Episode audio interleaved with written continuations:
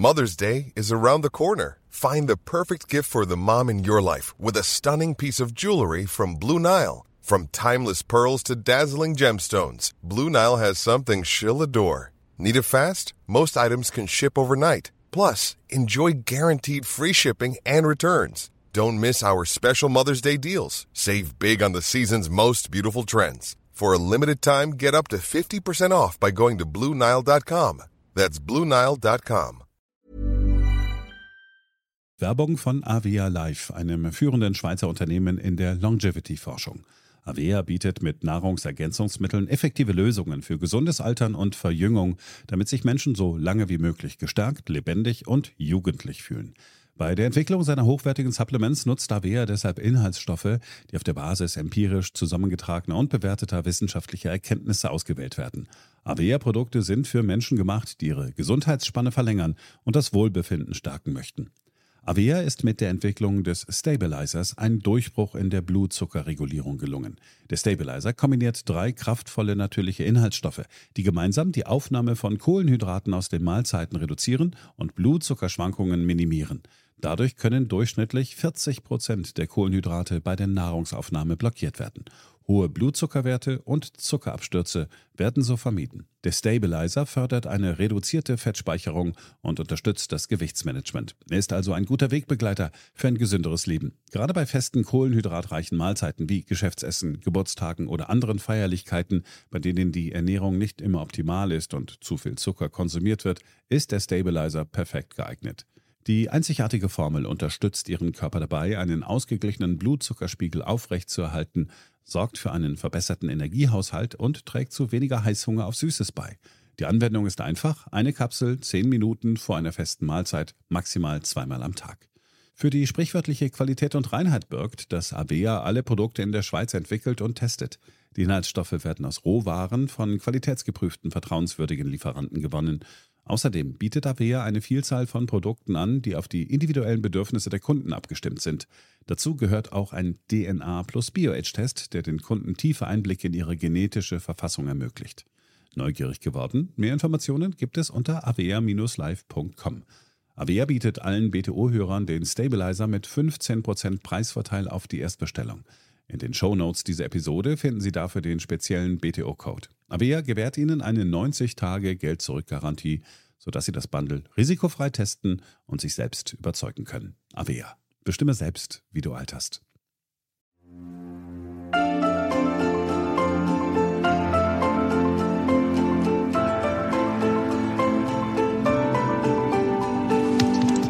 This is BTO, Beyond the Obvious 2.0, Germany's economics podcast with Daniel Stelter.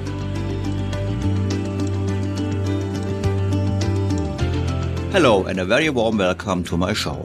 My name is Daniel Stelter, and I'm producing a weekly podcast on economic issues in Germany called Beyond the Obvious.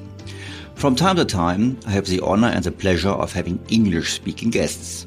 If this is the case, I, of course, produce my usual German language podcast, but I also publish a special edition, which is basically the interview in original, in original English, like today, where I had the great pleasure of having Barry Eichengreen of the University of California in Berkeley as a guest to discuss with him his thesis around public debt. After all, he has written a book called In Defense of Public Debt. So, here we go. BTO Beyond the Obvious 2.0.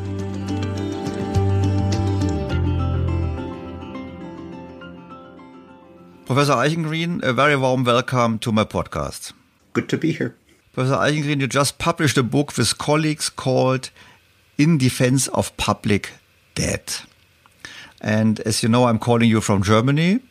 And the Germans, we are not so really keen on public debts. You know, we had the so-called Black Zero, and we were proud of having low debt levels, and we were committed after Corona to go back as quick as possible to balance budgets. Now we've got a war, but I, I think even now we are saying, well, at latest 2023 we have to have a balanced budget. So what's wrong about the Germans?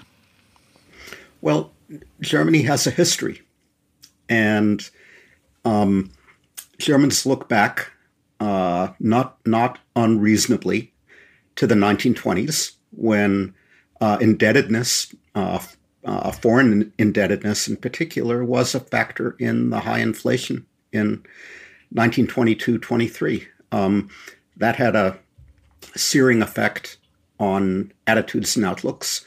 That experience is taught in German schools, all of which is appropriate, but it leads to a fixation on the, the dangers of debt.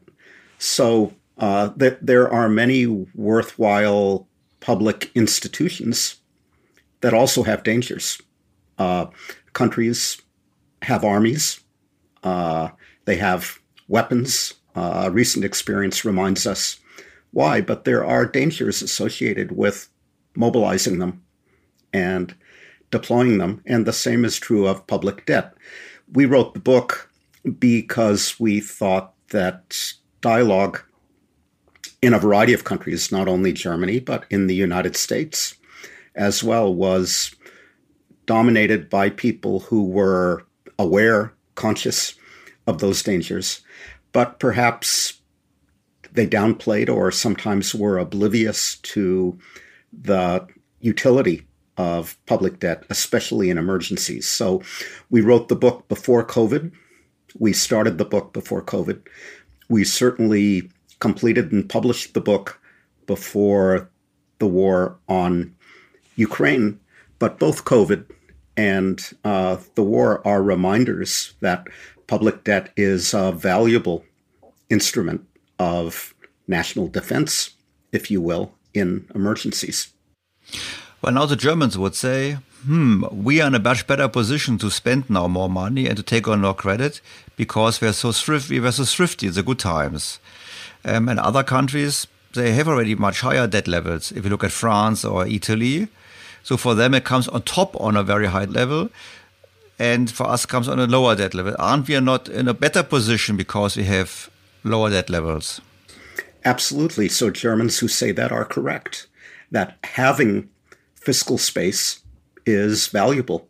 But the reason having fiscal space is valuable is in order to use it when appropriate, when the need arises.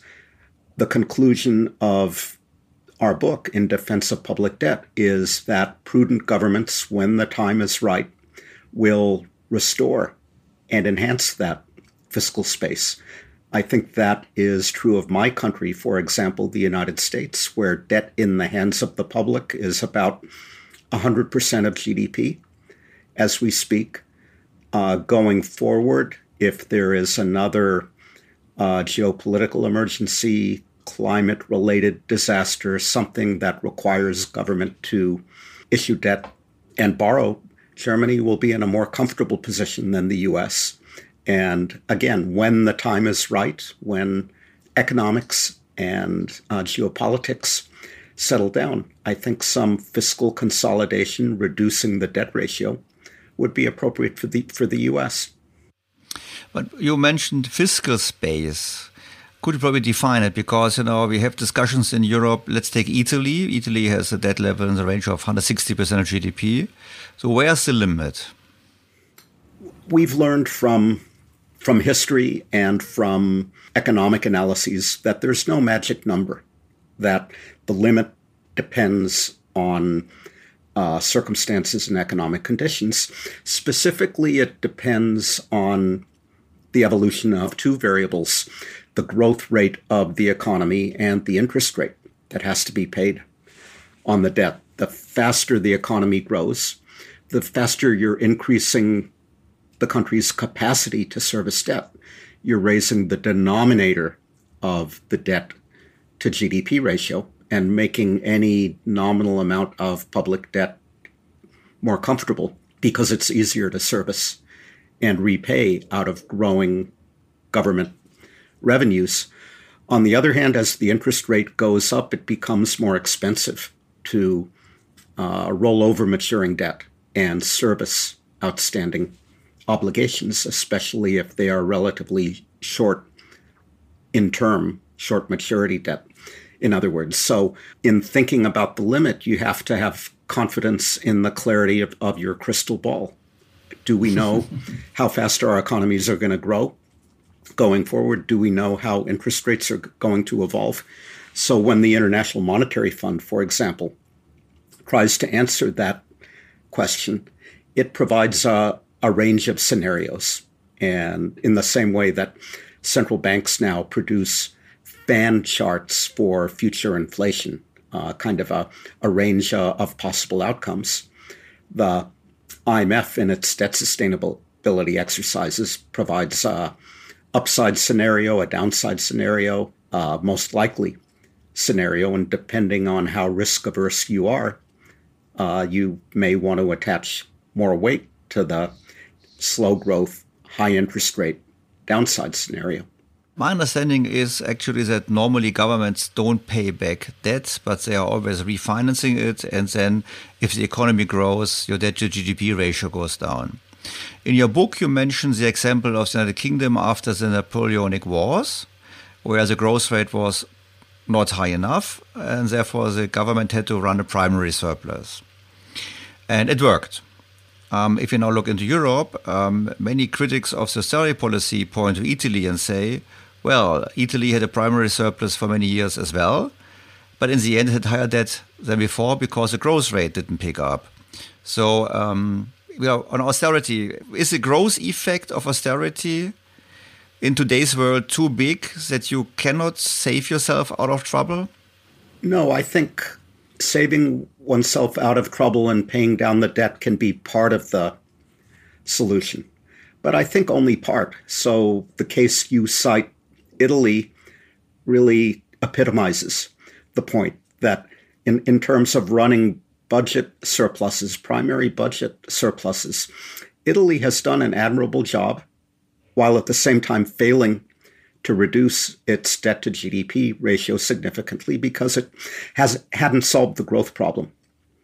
Uh, and I think now, going forward, simply running primary surpluses will not be enough to put Italy's public debt, which is on the order of 160% of GDP, on a sustainable footing. They need to grow the economy as well. And here people are hopeful that Mr. Draghi's reforms and more uh, incentive to um, reform the Italian economy, make it more dynamic, make it more flexible in order to continue to obtain uh, economic recovery program funds from the EU will begin to solve that problem.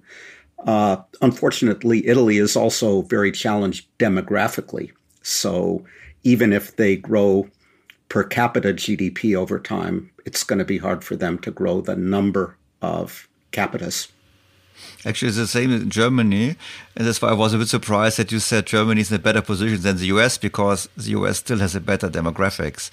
Um, but before we dive into more um, the aspects of how to deal with that, I have to bring up um, what people call the modern, I'm sure you will disagree, but it's a modern monetary theory. And they would basically claim um, it, government debt doesn't matter because the government is basically creating the money by taking on the credit, which I think is technically correct. And therefore, they would say there's no need at all um, to pay back debt. Just look at Japan. You can have as much debt as you want. Modern monetary theory, is a little bit like an economist's Rorschach test. P- different people look at it and they see different things. I read modern monetary theory as the assertion that central banks can buy as much public debt as they see fit and increase the money supply insofar as necessary in order to do so without inflationary consequences. And we've seen in the last 10 or so years that there are special circumstances where that's true. There was a lot of central bank purchasing uh, uh, of government bonds and money creation for the since the global financial crisis with minimal inflationary consequences in the advanced countries in particular. Uh, economists refer to that as a liquidity trap situation. I think the flaw in mo- modern monetary theory is they generalize that circumstance, that outcome to all times and places. And we know there are other circumstances where interest rates are not becalmed around zero. where inflationary pressures intensify. And lo and behold, we're in one of those very different situations now as we speak, where as soon as mo- modern monetary theory becomes fashionable, gains attention, if you will, the circumstance under which it's valid no longer applies. Yes, as we speak about current situation, we had already inflation pick up before the war, but now, uh, given the war and given the sanctions, even if the war hopefully might be ended in a few weeks' time when we when we air the show, um, we still might have we still have an impact on, on raw material prices, on oil prices, and therefore on inflation. So I, I would interpret your words in the way of saying, well, um, governments have to be careful now with spending and with credit in such a circumstance if they don't want to have more inflation governments have to be careful with, with, spending. Central banks have to be careful with not falling further behind the curve. Okay, basically what you say is if central banks are more restrictive, then what we have is the government spends and then other people don't spend as much. And so you have less combined demand in the economy. In the United States, uh, people have been warning that unemployment has fallen as low as it can fall, that capacity to produce is strained because of supply chain disruptions and the like, and that uh, the additional deficit spending in um, March of 2021, the last Biden stimulus, was too much. It was inflationary. And I think we are seeing an accumulation of evidence that that's true. So, uh, to remind your listeners, um, the book is entitled In Defense of Public Debt, but that's not a license to issue additional public debt under all circumstances. Um, as we speak about the outlook now, as we speak about, um, I think we, are, we, will, we will face a more stagflationary scenario most probably in the coming coming years. If you now think about Europe, and I know you've been, well, no, I know I read, and I hope it was correct, that you have been a bit skeptical around the euro. In, in, in fact, the opposite. So I've been thinking and, and, and writing about what became the euro since 1990. And for a long time, I was kind of uh, the American who was convinced it would happen, as it did in 1999. Then in 2008, I, I, right before the euro crisis, I was commissioned to write a piece for a, a, a, conference volume on the euro, where my commission was to write about how the eurozone might break up.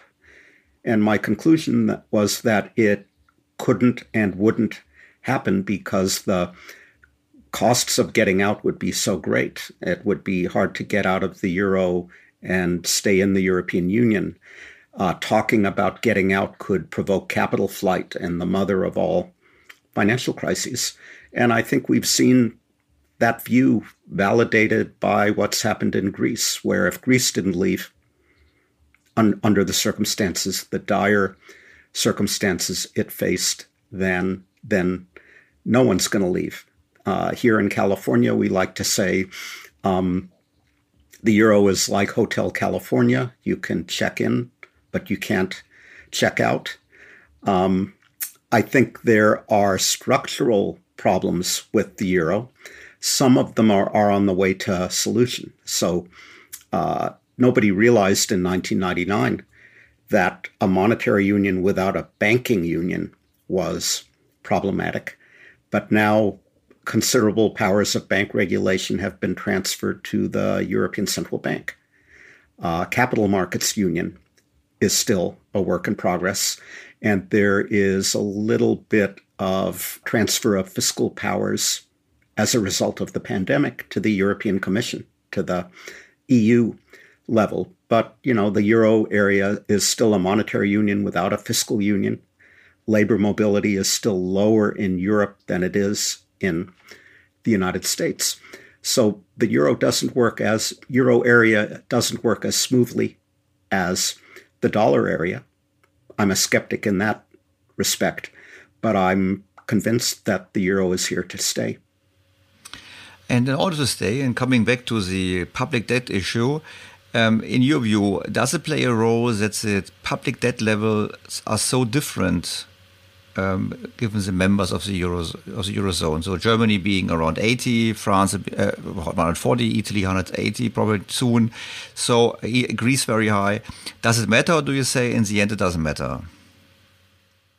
The um, concern of the architects uh, of the euro when they put these um, reference values into the Maastricht Treaty in 1992 that debts should not exceed 60% of GDP or should converge toward 60% of GDP. The concern then was that if there were some heavily indebted member states in the euro area, the ECB would feel pressure to support their bond markets and keep interest rates low, and that would be inflationary.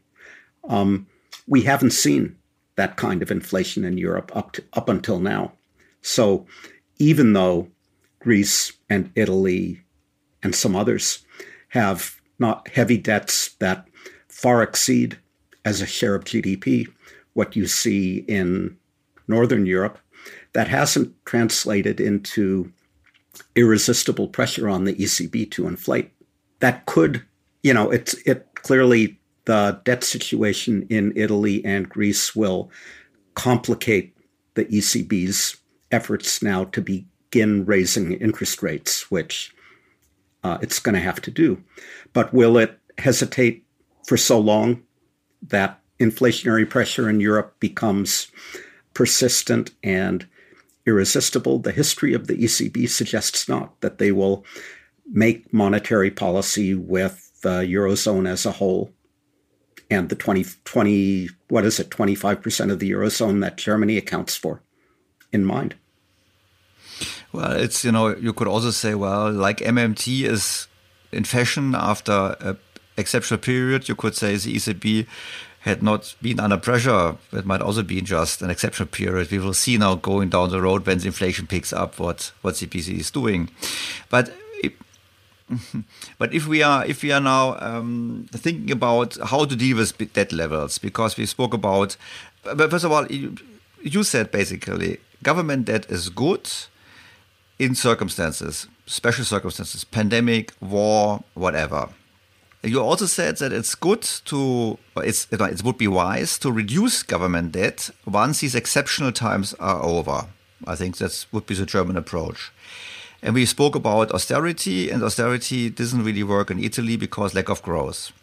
So, what other options would the Europeans or would every countries have to, to deal with, with government debt levels which are perceived to be too high? Just to clarify a point, I think Italy's failure to grow is part of the problem in, in, in terms of achieving debt reduction, fiscal consolidation.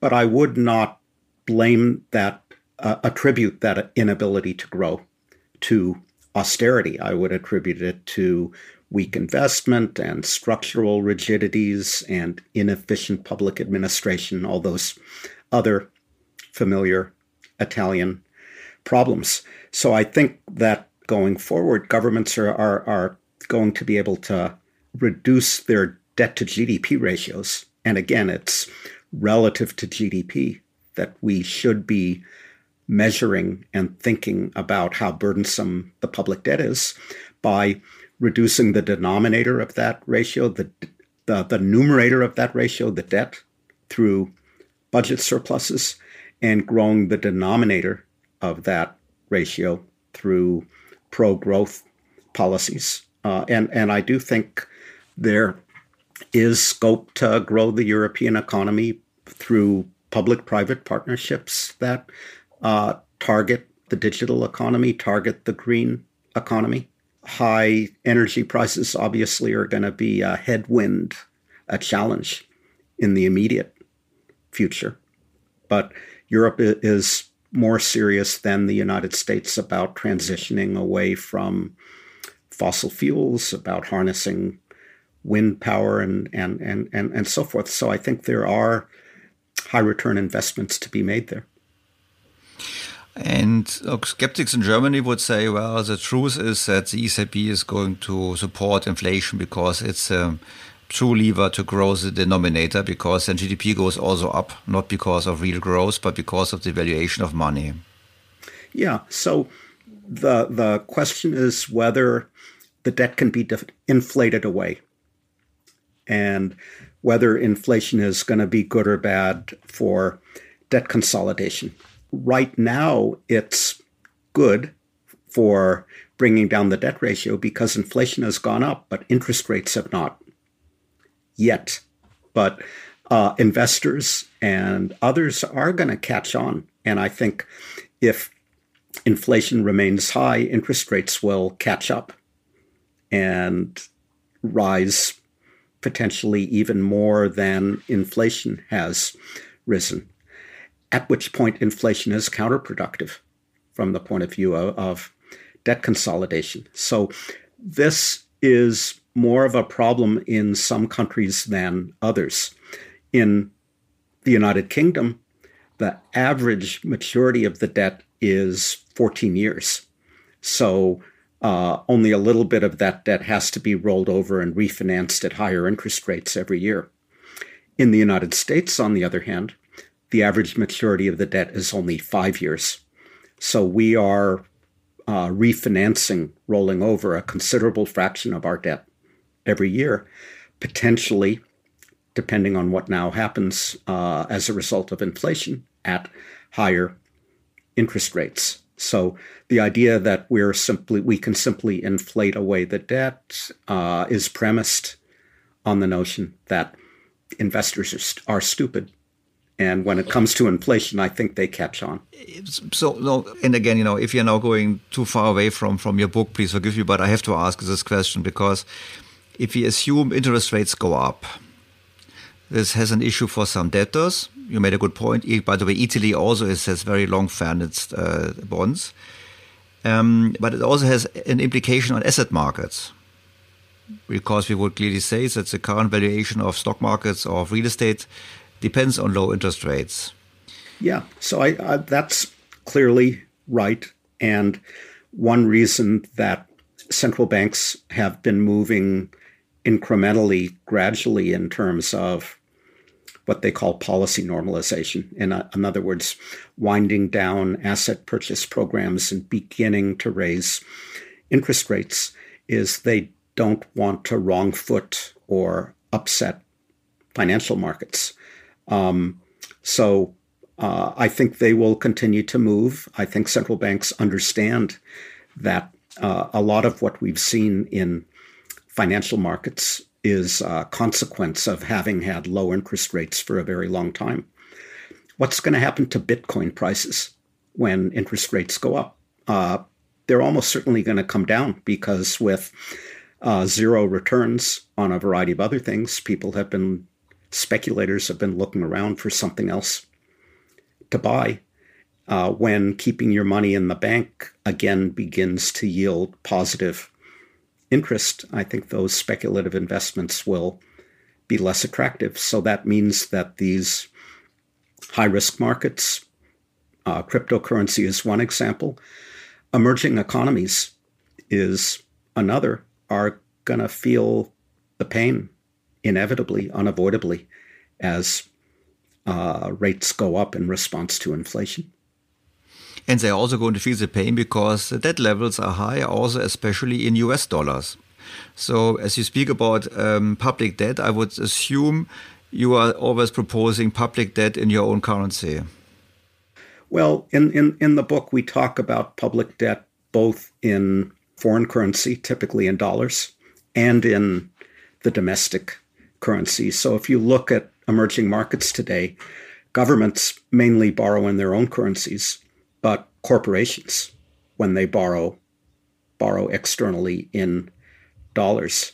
I had an incarnation in the 1990s where I worked on that subject in particular and suggested that foreign currency denominated debt was especially risky because uh, the cost of servicing it depended on what the Fed did, what the dollar did, which was out of the control of local authorities in other countries.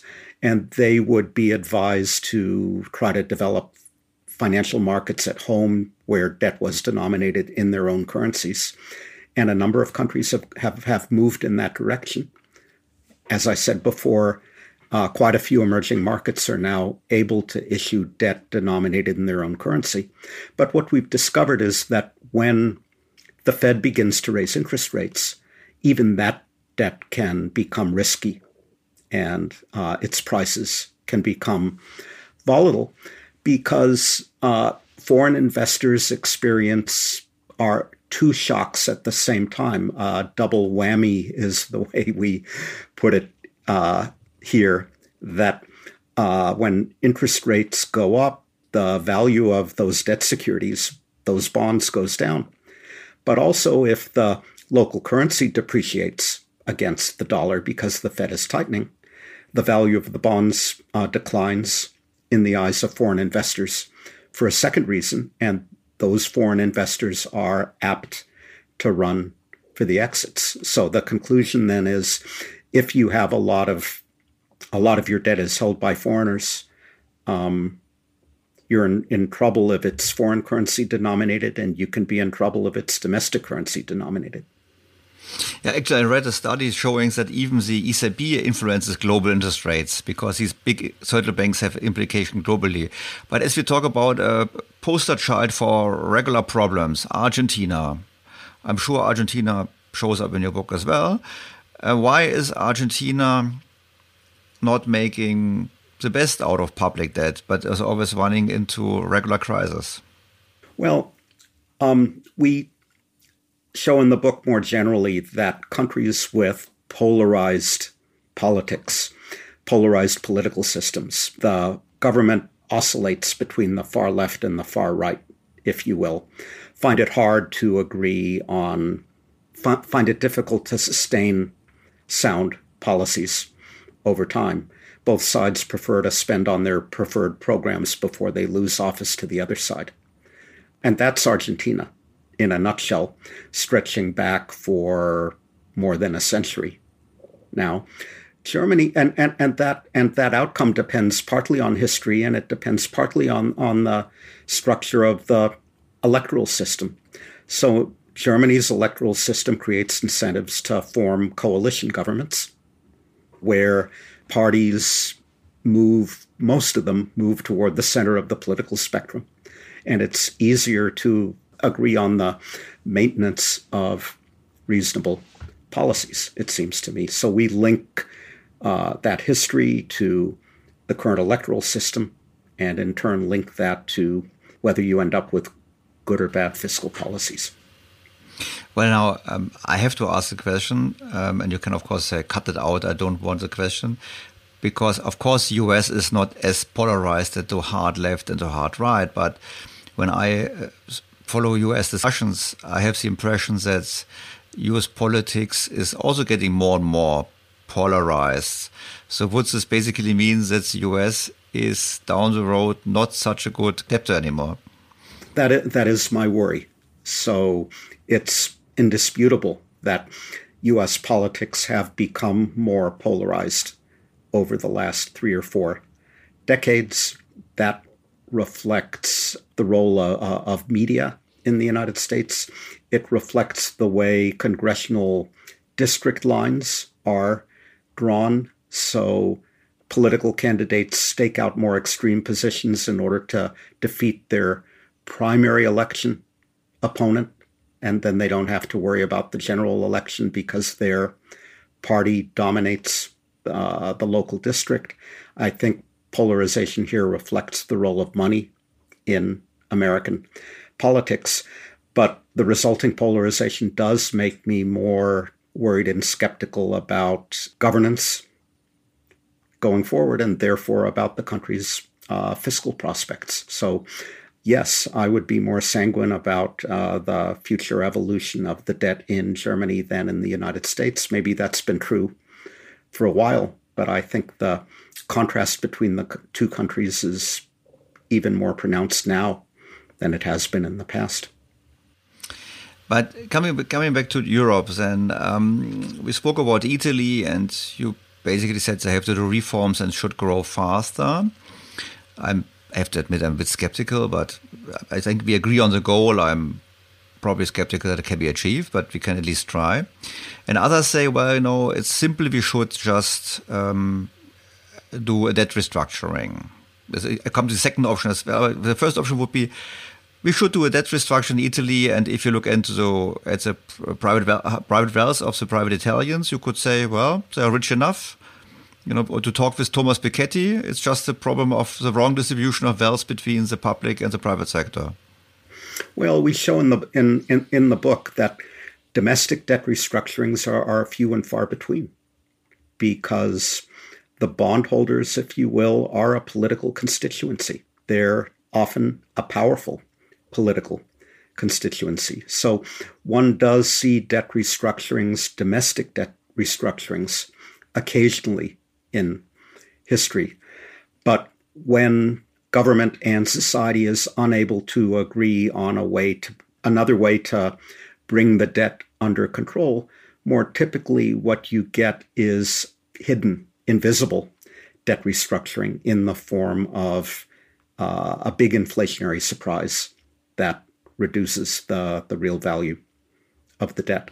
So, for a member of the Eurozone, that big inflationary surprise is not value, uh, viable. For a country like Italy, where a lot of the debt is held not only by the wealthy, but by insurance companies and pension funds and the like, I think domestic debt restructuring is unlikely. Recall the case of, of Greece. Uh, that was an extreme case of an unsustainable debt, and ultimately that debt was restructured. But it took three years of chaos to get there and uh, produced a, a, a, a, very deep recession in the interim. Yeah. So no one wants a deep recession. And uh, so basically, no debt restructuring. I got it. The other point is the idea of pooling the debt. People say, you know, we have a transfer union, and so German taxpayers help Italian taxpayers to pay for the government debt. It's not really popular. Um, have there been any examples in this regard, and what's your view of such a strategy? Well, probably the best example of this would be the 13 US states after our War of Independence with the British.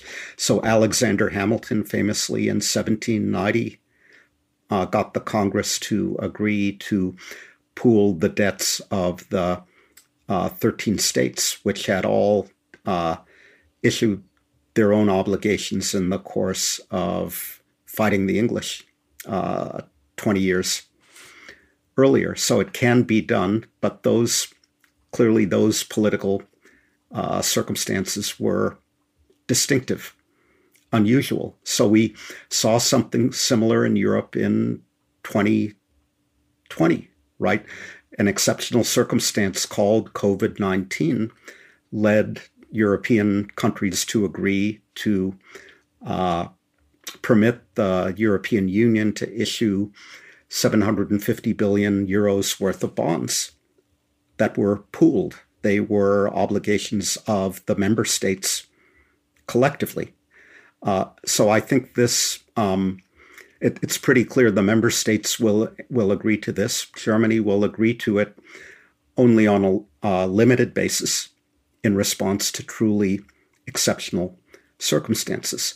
So I have lots of academic colleagues, lots of academic friends who imagine a world in which uh, the debts of uh, euro area countries are pooled I think I know enough about European politics to understand that in reality, uh, that's not going to happen.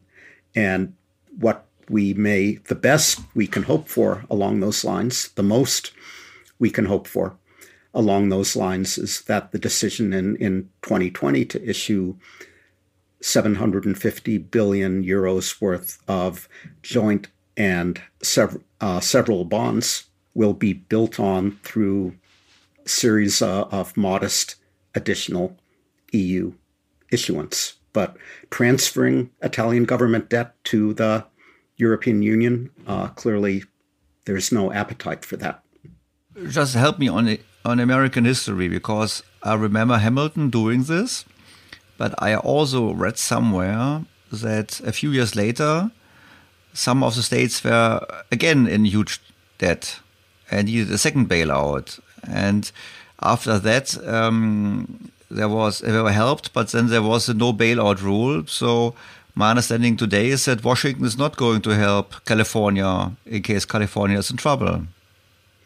Well, I, I, I don't know about today, but yes, your um, recollection of American history is basically correct. That um, states began to borrow again, mainly starting in the 1820s and 1830s, in order to build railroads and capitalize banks that would lend to farmers. And uh, some of them overborrowed, agricultural prices declined in the late 1830s, and a number of state governments defaulted on their debts. So there wasn't uh, a second federal assumption of state debts. And in response to that unhappy experience, and partly in order to be able to borrow again in emergencies, states passed balanced budget laws or balanced budget uh, constitutional amendments, not unlike the Black Zero rule in Germany. And those rules are, are still in place. My understanding was that California had a few years back financing problems. And what I learned about Illinois was also that Illinois has deficits. So they have rules, but they don't stick to the rules? No, California um, had to impose uh, significant spending cuts in response to the global financial crisis and the recession that followed it. So, public employees, including employees of the University of California, saw their salaries cut in response to that. Uh, states like California also have some flexibility because they have rainy day funds. So we've uh, accumulated a large uh, surplus that we invest that can be drawn down if there's a revenue shortfall. What you describe in Illinois is the prospective problem that may materialize in the not too distant future, where pension liabilities come due, where pension payments promised to retired state employees stretched the budget to such an extent that the state can't pay. We've had experiences in places like Orange County, California, where they invested their tax revenues imprudently. Uh, the investments went bust, and the county had to default in effect. Didn't didn't get bailed out by the state or the feds which in my view is correct. If you speculate or if you do poor investments, you should also take the risks. On the defense of public debt, um, I listened to your example of the American states as that they were supporting farmers, and mainly they were supporting the build of railroads. So I'm sure at the time being, people were saying that's a good purpose. That's good to grow the economy, whatever. So how do we define what is good public spending which justifies deficits? We show lots of examples in the book of public investments that didn't pay off. They tried to build a canal across the isthmus uh, connecting the Atlantic and Pacific Oceans across Honduras in the 1860s, and they're still trying to finish that link today. Honduras having gone into default on its borrowing several times in the interim. So it's tempting just to say good public debt is in the eye of the beholder, but I think we can do better than that. So there are a number of countries ranging from the Netherlands to Chile that have independent fiscal agencies, experts who are independent from politics and evaluate investment projects, uh, the sustainability of debt. No one can know for sure what the rate of return on an investment will be. So we don't know the rate of return on public investments. And when companies invest, we don't know for sure the rate of return that will be realized on those investments. But if qualified experts enjoy insulation from, independence from politics, we have to rely on their judgments and, and uh, ideally uh, operate on the basis of their judgments. Actually, funny enough, here in Germany we have something similar. We've got the so-called Bundesrechnungshof. Um, unfortunately, they do lots of calculations, but politicians are not really listening to them. So I know in the Netherlands is different. I, I think they do even evaluate um, election campaign programs and tell speak about the financial implications. And you're nodding. That's good. So basically, your book in defense of public debt is more like in defense of better public management. Yeah. So the title of the book, you can blame the title of the book on me, but I, I, I think a book that was called In, in Defense of Prudent Public Debt Management, or a book that had been entitled uh, A Balanced Analysis of Public Debt, probably wouldn't have attracted the same attention. oh, that's a good point. It's a fair point. I know how to sell books. That's not my point. Um, so in Europe, you know, when we now have the discussion, we should have take we should take on joint debt, not only to um, have more better military, but mainly also to um, support the transformation in relation to the climate um, challenge. So this would be a case around a good purpose for more public debt? Well, let me say two things about that. Number one, if the German chancellor says we need to quickly ramp up military spending in order to meet this geopolitical emergency, then yes, the spending has to be ramped up more quickly than uh, revenues will grow. But then after the immediate emergency has passed and, and the adjustment has been made, it's quite correct to have a discussion of whether to pay that debt down, to retire that debt through surpluses. Second point would be uh, the case of climate change abatement investments. Should uh, in, in, in investment in green technology and the green transition be financed by issuing debt or alternatively be financed out of current revenues? if it's kind of a one time investment now, uh, and then the transition is more or less complete, then again, just like military spending, there may be an argument for financing it now by issuing a debt and then having that discussion about whether to retire, pay down the debt subsequently. If you think our societies are going to be investing in fighting climate change every year uh, for the foreseeable future, then we have to finance it out of current revenues because it's not a one time investment.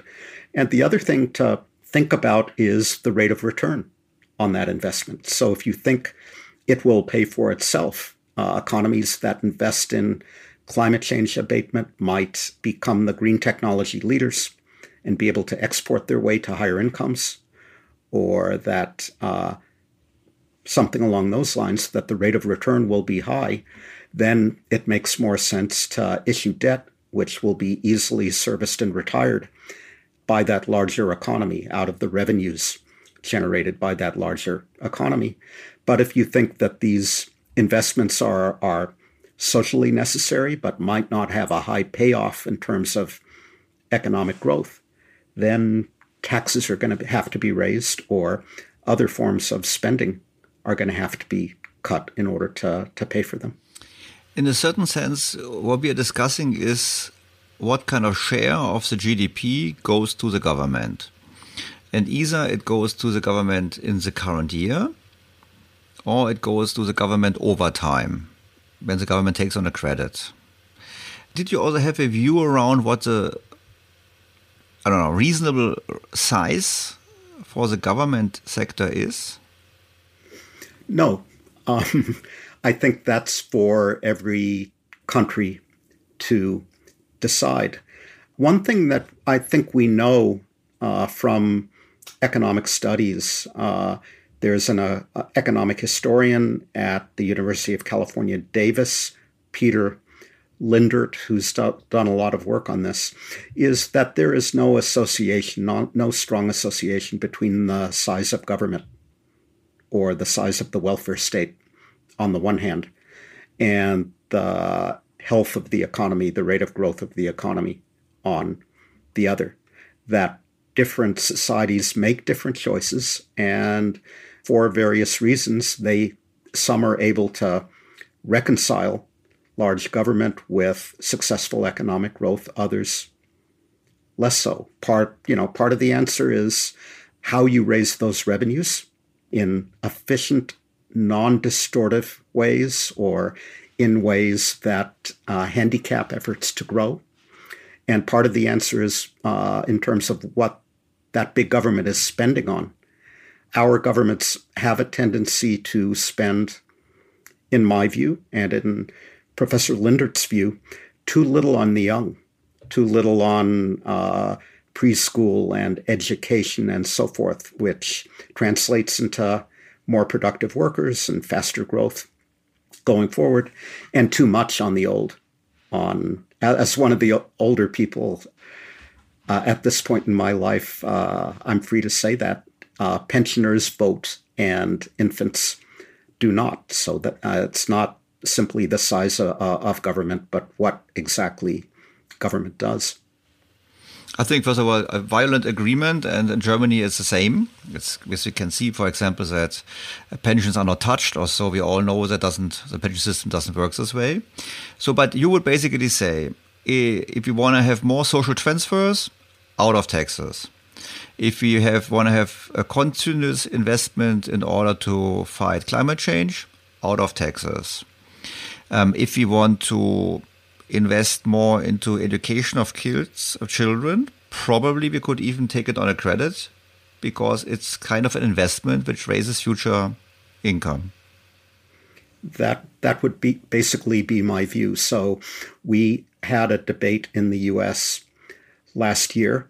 It's still going on about President Biden's Build Back Better plan program and whether we could afford to incur additional public debt in order to uh, finance it. Senator Joe Manchin from West Virginia said, no, we have too much debt already. And others of us said that portion of this program that will fund early childhood education and other growth positive programs can prudently be debt financed so far, Senator Manchin is winning. Professor Eichengreen, this was a great conversation. I think um, probably on Europe, I heard you. I fear that the politicians are going to be more inclined to put more on credit, especially in these days as we have, you know, rising energy costs and so on. And they secretly hope for the inflation solution. Well, let's have another um, podcast in a year or two, and we'll see where we're at. Would be a great pleasure. Thanks so much, and uh, well, have a nice day in California. Thank you.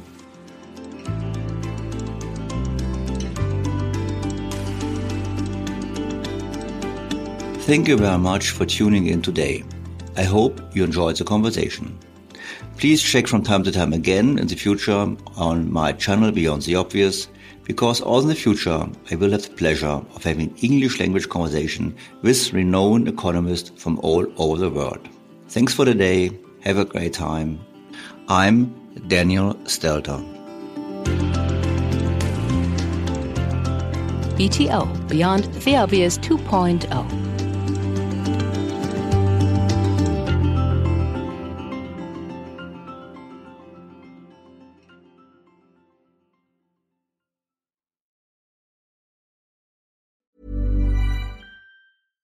Was ist noch besser als ein guter Plan? Die Möglichkeit, ihn zu ändern. Mit integrierter KI bietet Workday kontinuierliche Innovationen, die Ihnen helfen, agil zu bleiben, egal was passiert. Workday, the finance and HR system for a changing world.